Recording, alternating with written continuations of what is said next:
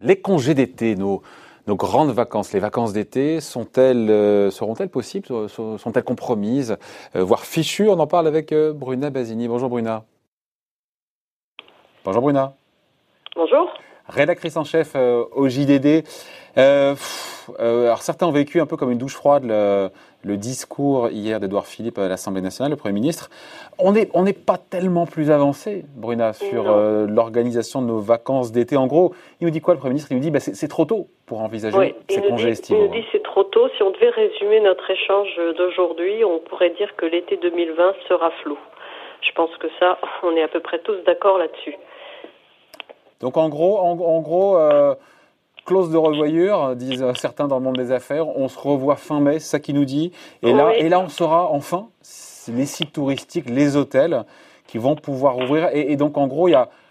Il n'y a pas de réponse avant le 2 juin, c'est ça J'ai bien compris Grosso modo, c'est ça. Déjà, on peut dire adieu à nos, à nos ponts du mois de mai. Hein. Je crois que ça, c'est assez clair. Il a d'ailleurs euh, euh, dresser en, quelque sorte la liste des déplacements possibles à partir du, du 11 mai.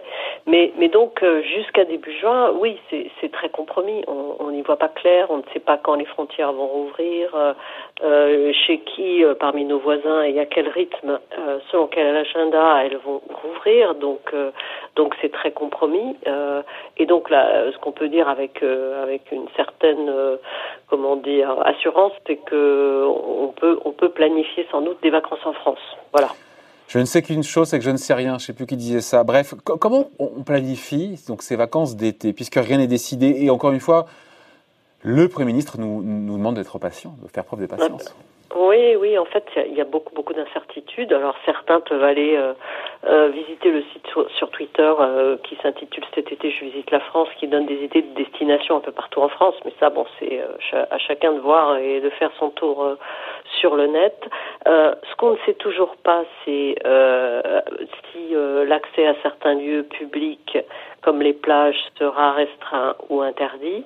Euh, dans les hôtels, les campings, les villages vacances, euh, est-ce qu'il va y avoir quelles sont les mesures barrières qui vont être mises en place et donc euh, quelles seront les capacités d'accueil de ces de ces lieux?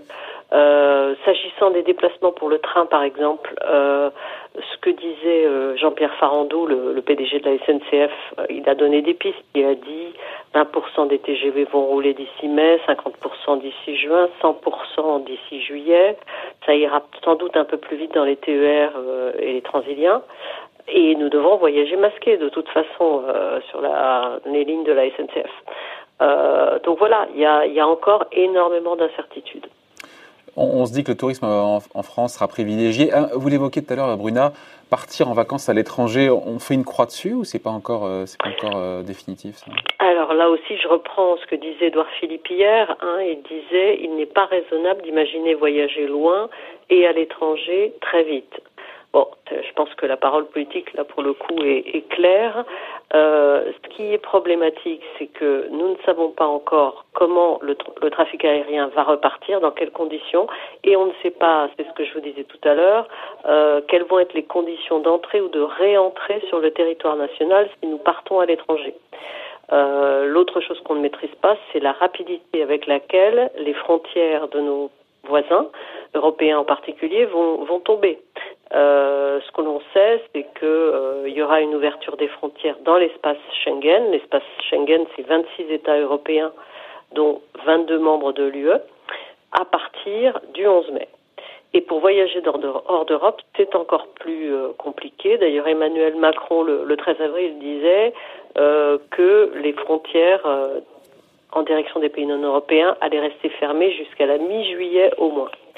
Et puis il y a encore beaucoup de pays qui interdisent l'accès pour le moment aux étrangers, y compris d'ailleurs en Europe. Hein. On ne peut pas aller en Espagne, en Italie, au Portugal, en Irlande. Et hors d'Europe, on ne peut pas aller aux États-Unis, en Turquie, au Canada, au Chili, au Brésil ou encore au Pérou. Donc on fait rien. Donc euh, le 2 juin, on en saura plus le 2 juin. c'est ça? Je pense. En attendant, euh, il y aura des réunions. Il y a un comité interministériel euh, du tourisme qui est prévu, qui sera présidé par le Premier ministre le 14 mai. il y a urgence, enfin on l'a déjà dit, mais il faut le rappeler, il y a urgence pour ce secteur parce que pour le coup, il n'y a pas de réservation possible dès maintenant. oui, possible, en tout cas risquée. En tout cas, elles sont risquées. Tout à fait. Et puis c'est quand même un secteur qui pèse. Le tourisme, ça représente près de 10% du PIB. C'est 2 millions d'emplois directs et indirects localisés en France.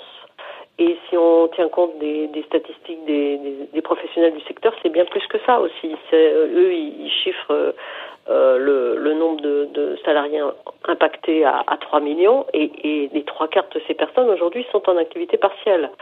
Euh, rappelons aussi que la France a accueilli l'an dernier 91 millions de visiteurs, ça lui a rapporté à peu près 60 milliards d'euros de recettes.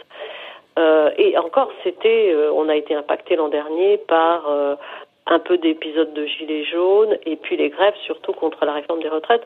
La France est en haut du podium avec l'Espagne et l'Italie qui ont accueilli eux respectivement 89 et 94 millions de visiteurs l'an dernier. Après, il faut moduler un peu ça parce qu'on sait que souvent les touristes passent par la France pour rejoindre un autre pays et qui dépensent moins chez nous. Mais bon, voilà, l'heure n'est pas à la Ils dépensent moins chez nous, mais on en reçoit beaucoup quand même. Ouais, c'est vrai. Et, euh, pour les régions, pardon, c'est euh, il y a le secteur, euh, il y a les professionnels évidemment, et puis pour les régions, c'est c'est aussi un poumon économique le tourisme, hein, les vacances. Ah, mais complètement. D'abord, il y a une dynamique saisonnière, été, été, hiver, mer et montagne en France, hein, qui profite donc à la fois aux Alpes, Pyrénées et puis à la façade atlantique et méditerranéenne, à toutes ces régions-là.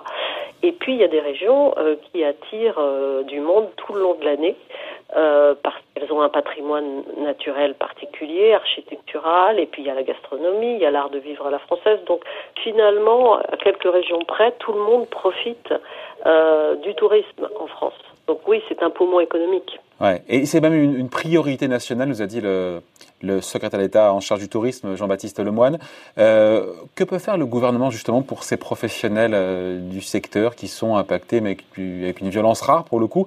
Euh, Le président Macron a promis un plan de relance dans les prochaines semaines. On a mm. déjà quelques mesures qui sont inventées ou pas? Alors non, disons que ce qu'on peut dire, c'est que le 24 avril, il y a eu une batterie de mesures supplémentaires de soutien en faveur des acteurs du tourisme, euh, qui euh, en gros renforçaient les mesures du plan d'urgence. Le chômage partiel, l'ouverture du fonds de solidarité aux entreprises du secteur, des exonérations de cotisations sociales, des, des annulations de loyers, etc. Donc tout ça, ça a été annoncé, mais évidemment, ça ne suffit pas. Et euh, les adhérents, vous avez des adhérents de, de différentes associations professionnelles qui réclament un véritable plan, plan Marshall.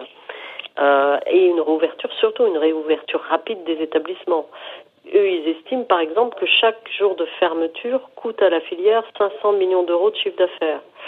Euh, ce qu'ils veulent au fond, et on va voir si on leur donne euh, satisfaction, c'est que les banques soutiennent encore davantage euh, le secteur à travers les plans euh, de garantie, des, des prêts garantis par l'État, ils veulent une garantie à 100% de l'État, des prêts plus importants, des délais d'amortissement plus longs.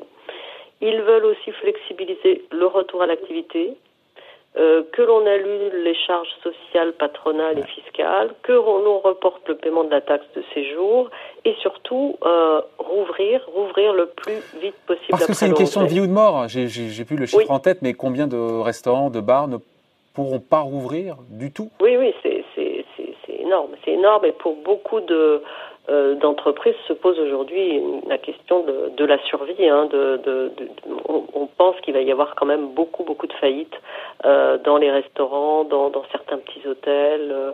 Euh, parce que rester fermé trop longtemps, avoir des charges qui continuent à courir, ça rend ça, c'est mission impossible. Plus les mesures sanitaires dont on n'a pas parlé, mais qu'il faut imaginer également pour pour faire fonctionner ces établissements. Plus ils sont petits, plus ça va être compliqué.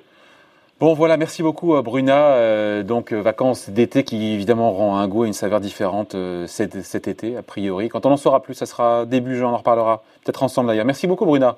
Merci. Rédactrice en chef donc au JDD. Bonne journée, au revoir.